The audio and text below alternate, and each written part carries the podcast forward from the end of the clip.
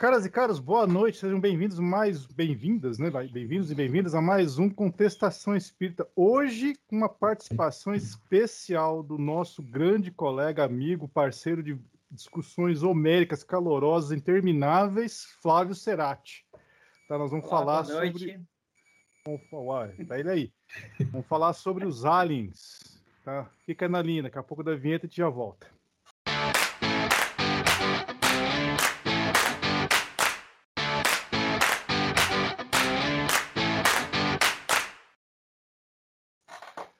Flávio, seja bem-vindo. É um prazer tê-lo conosco aqui com a gente. Opa, obrigado, o prazer é meu participar aqui dessa discussão bacana, desse momento interessante, né? Dar alguma contribuição, que eu espero, né? E vamos lá, vamos, vamos ver o que que, o que que sai dessa discussão aqui e vai ser bastante enriquecedor para todo mundo. Ah, então Pela primeira vez com um elemento oculto, né, Zé? É porque ele foi. Ele, eu tô desconfiando. Flávio, você foi abduzido, foi isso? Então, cara, não, mas é que é, eu acho que esse tema é, é, tão, é tão palpitante, né? Ele, ele, é tão interessante, ele instiga tanto as pessoas, ele mexe com a imaginação, e colocar isso à luz da, da visão espírita, é, é, eu acho tão, tão instigante, tão interessante, que eu acho que não dá para a gente se furtar esse tipo de, esse tipo de assunto, né? Não, mas então vamos lá. Então a, a, a pergunta mais óbvia que eu vou, vou, começar contigo então. Então nós não estamos sós. De jeito nenhum. Eu me recuso a acreditar que nós sejamos os únicos seres sencientes do universo. O universo é grande demais para que só nós somos os únicos privilegiados que tenha que tenhamos vida e que e que tenha também inteligência e sociedade eu acredito que o universo é, é grande demais e tem possibilidades demais para que nós sejamos os únicos. Essa é, é uma visão inicial perfeito. da coisa. Não, perfeito. Não, também concordo contigo. Acho assim seria um egoísmo muito grande de nossa parte, uma presunção enorme de nossa parte eh, imaginar esse tipo de coisa. Mas, mas então, é, meio que parafraseando aqui o Eric von Daniken, eram os deuses astronautas? Olha, tem muita coisa intrigante. É, o grande problema de qualquer discussão que fale sobre ufologia ou que fale sobre extraterrestres sempre esbarra naquele problema. É, existem muitas evidências de que possa ter acontecido contatos com seres de outros mundos? Existem, mas prova definitiva não tem.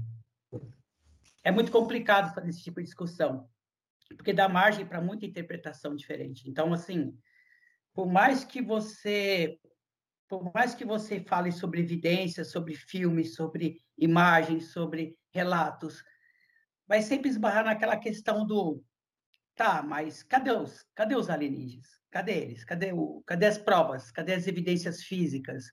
Isso torna qualquer discussão muito complicada.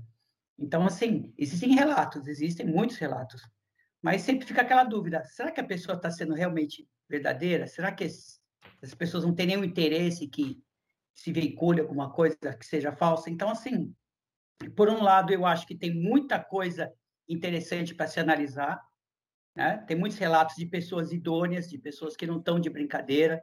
Eu acho que tem que separar o joio do trigo. Aquelas pessoas que estão lá para fazer bagunça, sensacionalismo, e aquelas pessoas são sérias, que são estudam o assunto, que têm alguma contribuição sabe? Então, opa, é, deixa eu ver. Cara, tem, tem pessoas da Força Aérea Americana, por exemplo, tá? que, que fazem relatos. Acho que teve um relato agora da, da, da Pentágono falando eles liberaram, sobre isso. recentemente, eles liberaram. Né? Então, assim, sabe, é, é muita coisa de gente séria para você desconsiderar, para você falar assim, não, isso é tudo falso, isso é tudo mentira.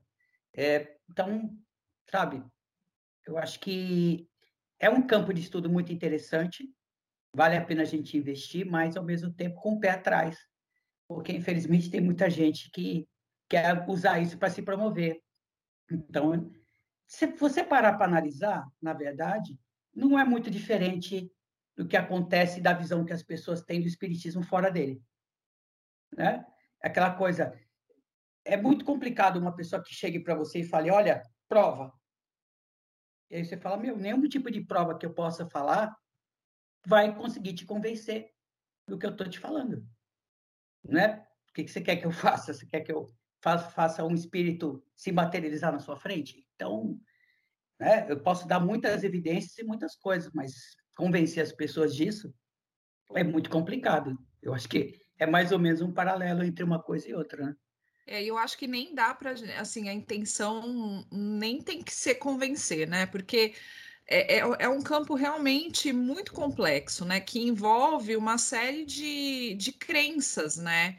É, que, crenças culturais, né? Que, que vêm enraizadas. Então, é preciso você ter um pouco a cabeça aberta nesse sentido para você poder é, pelo menos estar disposto a ouvir as coisas sobre isso e como você falou, a importância de selecionar, porque tem muita coisa que não está correta, mas se a gente pegar dentro do próprio espiritismo, é, existem muitas evidências, os próprios espíritos falam, né?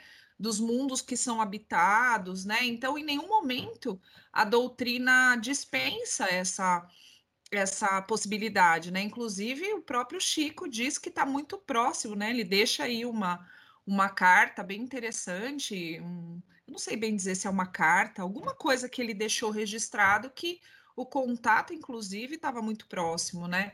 Então, assim, a prova, né? Eu acho que aí aquilo que você falou, que não existe uma prova ainda, mas eu acho que está muito perto disso é, disso chegar ao conhecimento, porque eu acredito que já muitas pessoas já sabem dessa prova, mas a gente não tem acesso a isso ainda, né? Assim como uma, uma verdade científica, alguma coisa que seja academicamente aceita, enfim.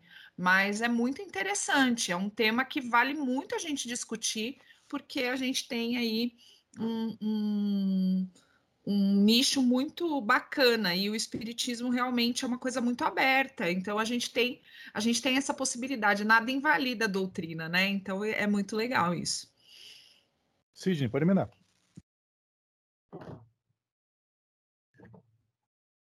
Eu vejo que uma grande diferença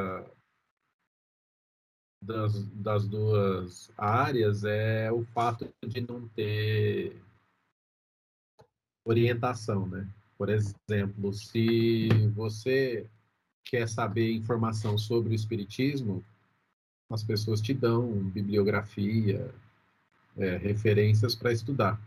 Enquanto que você, quando você fala de vida extraterrestre ou qualquer coisa assim, é tudo classified, tudo é, sigiloso, é, tudo, entendeu? É tudo meio escondido, assim.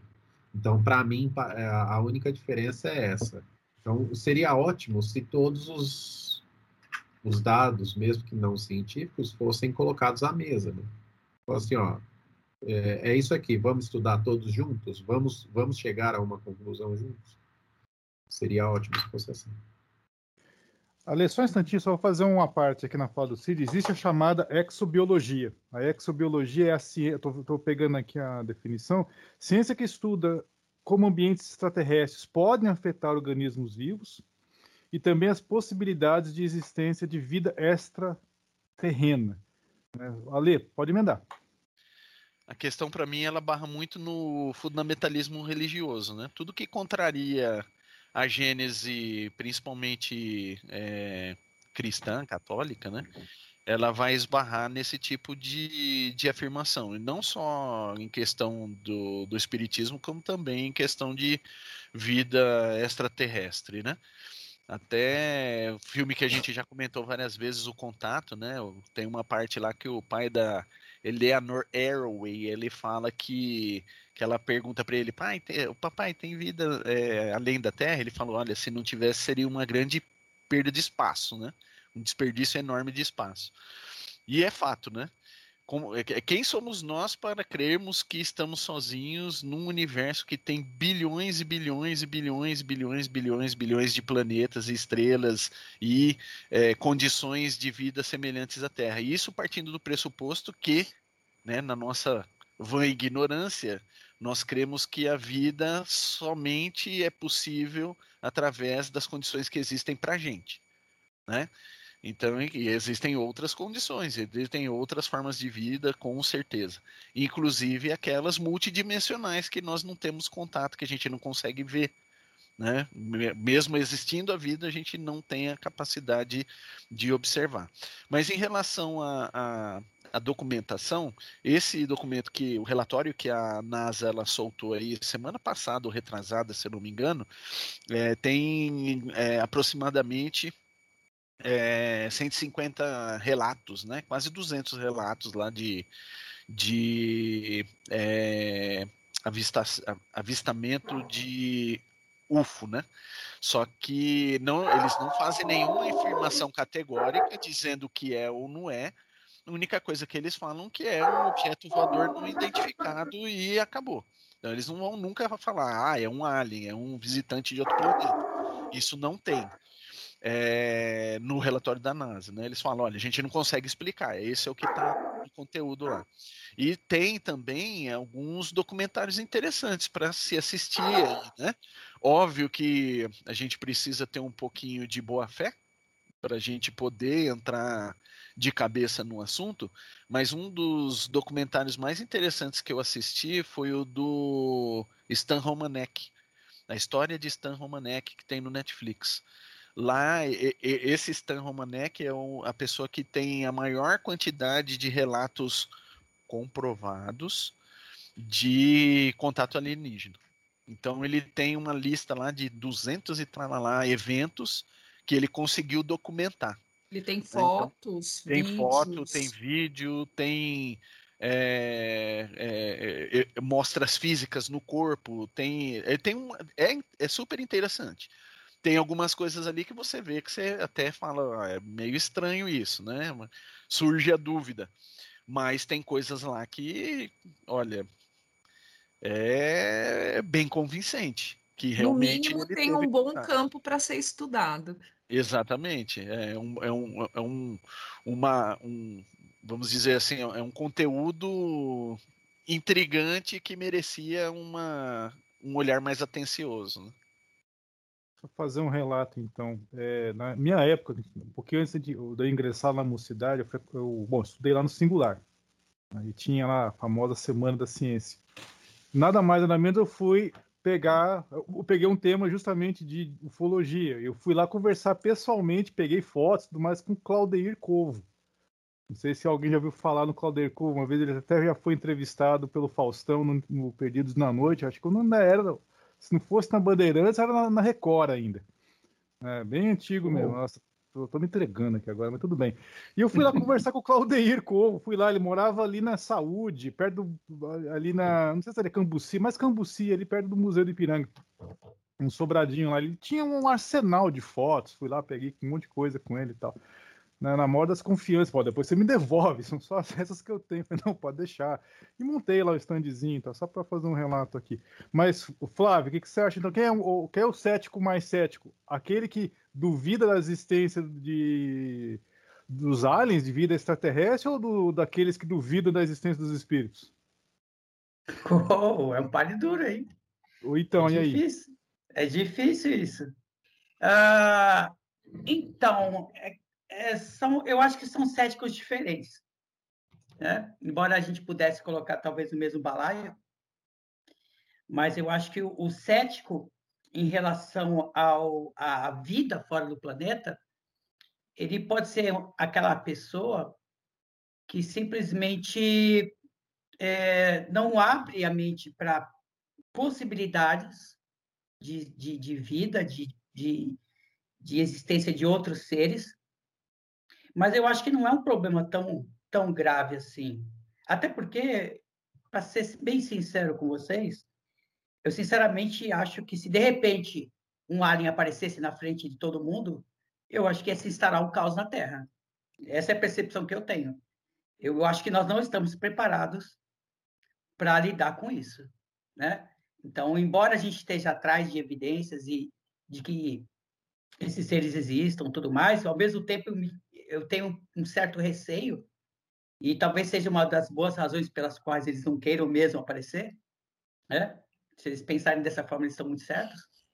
Agora, em relação ao espiritismo, aí tem a ver com, com, com doutrinas, tem a ver com, com dogmas, tem a ver com crenças muito arraigadas que é difícil de, de, de, de, quebrar e nem esse é o nosso objetivo.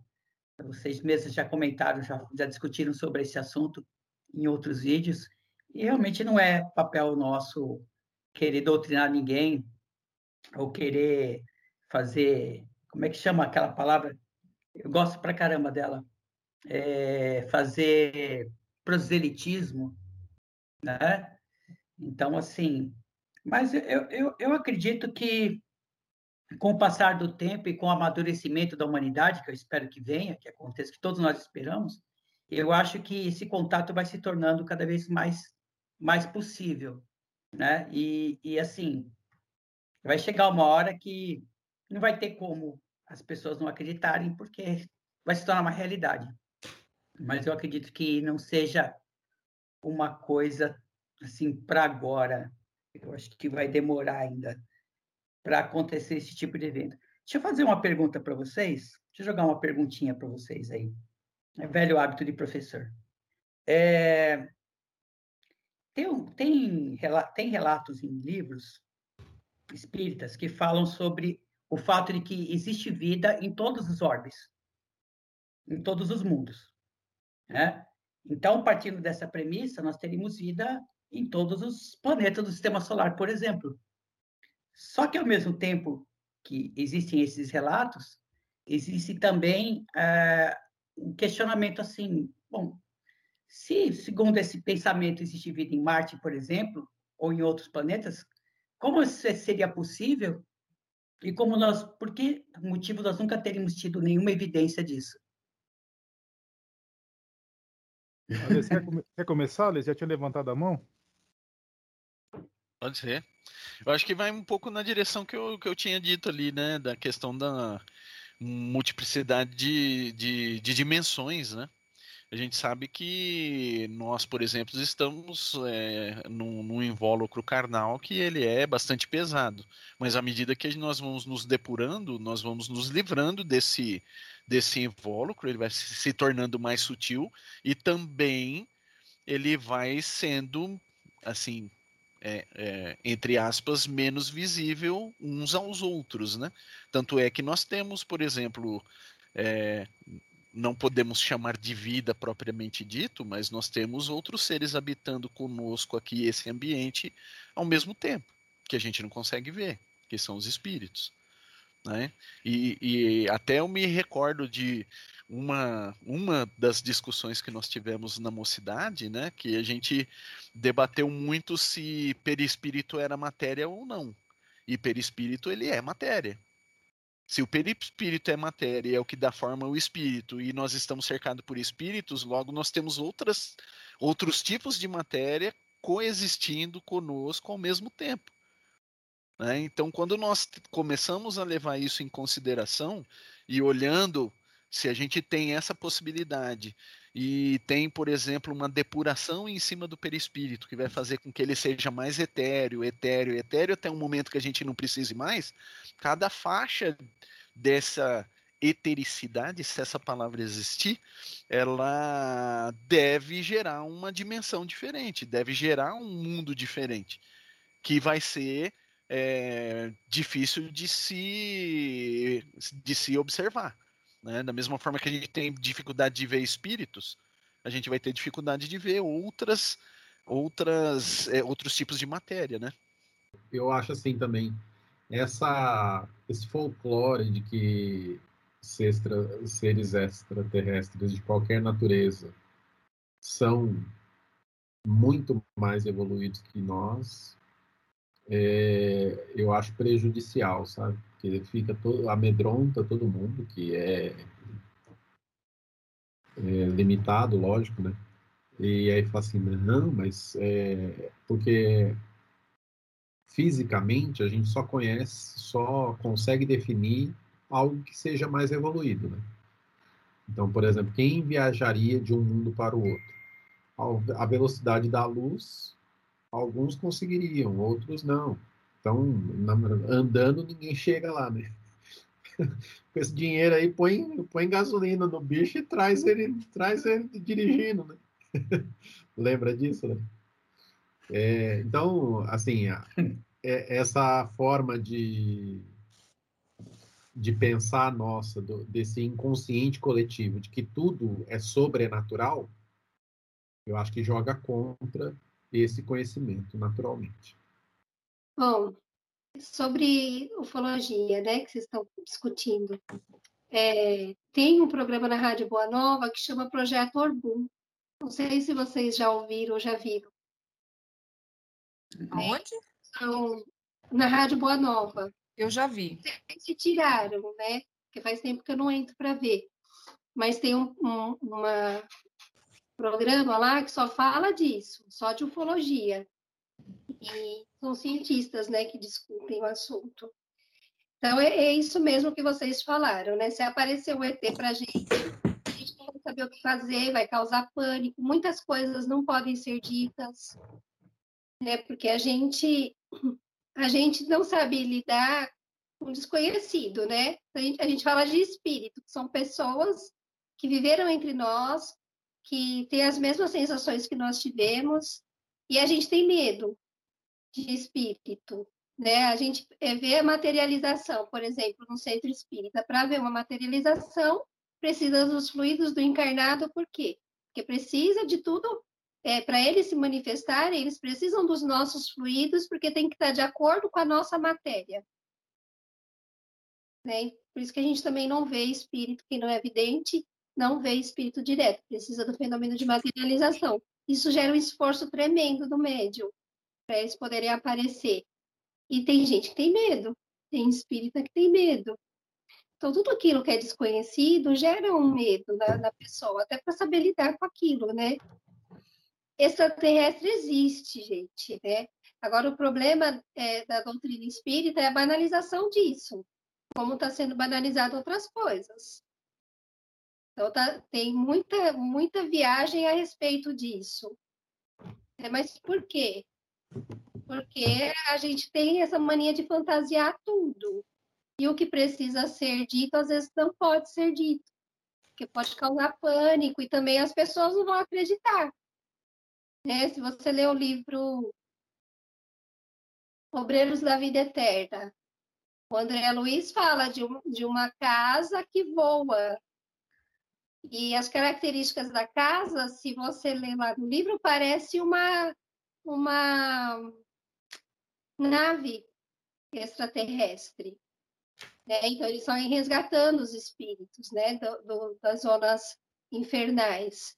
E, e ela vai para várias regiões, então ela voa. Se a gente vê uma casa dessa, a gente já vai falar que é o quê? A gente vai falar que é que, que é uma nave, que é, que é um objeto né, não, identifi não identificado. Quem é vidente vê, porque ela chega bem próximo né, do, das regiões terrenas para resgatar esses uhum. espíritos. Então, tem muita confusão a respeito disso. Deles virem e aparecerem para a gente, né, é, como a gente imagina. É, eles vão ter que modificar toda a matéria deles para poder aparecer para a gente também. Então, existe trabalho dos dois lados, para eles poderem se manifestar, o que, que eles vêm fazer aqui. Mas qual que é a moral de tudo isso? O que a gente faz com toda essa informação, né? Sendo que o Espiritismo ele, ele é uma doutrina que esclarece, que liberta e que consola. Então, é isso que a gente precisa ver. Então, existe muita viagem, muita fantasia em cima do fenômeno. Por isso que acabaram também as, as manifestações de materialização em vários lugares, justamente por isso. Se a gente tivesse é, acesso a, ao que eles querem passar para a gente, será que a gente não faria mau uso disso? Será que a gente tem uma moral que pode trabalhar junto com eles? Será que a gente está de acordo? Né? A gente também não sabe como que eles pensam. Né? Muitos deles falaram que eles vão se manifestar para ajudar na medicina. Né? Eles vão trazer uma porção de coisas para a gente aí. Mas será que a gente está preparado? sabe, né? Sidney. Depois a Cláudia. Pode emendar a Cláudia depois. Não, eu acho que tem que esse universo extraterreno ele é menos fantasioso do que a gente imagina, né? Por exemplo, eu já citei aqui, mas tem umas coisas que são impressionantes, né? Na divisa da Dinamarca com a Noruega, por exemplo, fizeram uma ponte e um túnel que entra dentro do mar, né? No meio do mar. É, também lá no, nos países nórdicos, lá tem um, fizeram uma ponte para barco, uma ponte elevadiça. Então o barco entra num, numa numa doca, aí ele é elevado até um, uma, um outro nível para depois continuar a navegar. Uma eclusa. Uma eclusa, isso, desculpa, é, me lembrou o nome adequado. Então, e quando a gente fala de fenômenos extraterrestres ou de manifestações sobrenaturais, de qualquer maneira, a gente entende como algo longe da nossa compreensão. Né? E, eu acho que no fundo, no fundo, é, é um negócio tão mais simples, né? tão, tão mais factível e, e, e explicável, né? E aí a gente fica nessa, justamente por isso, por ser restrito, por ser escondido, por não ser. E quando é divulgado, é divulgado de forma jocosa, né? Sem seriedade, aí desqualifica, né? Aí, então a gente fica sempre nessa, fala assim, ah, mas isso aí não, não é tão assim, ah, não sei. Mas eu concordo com vocês.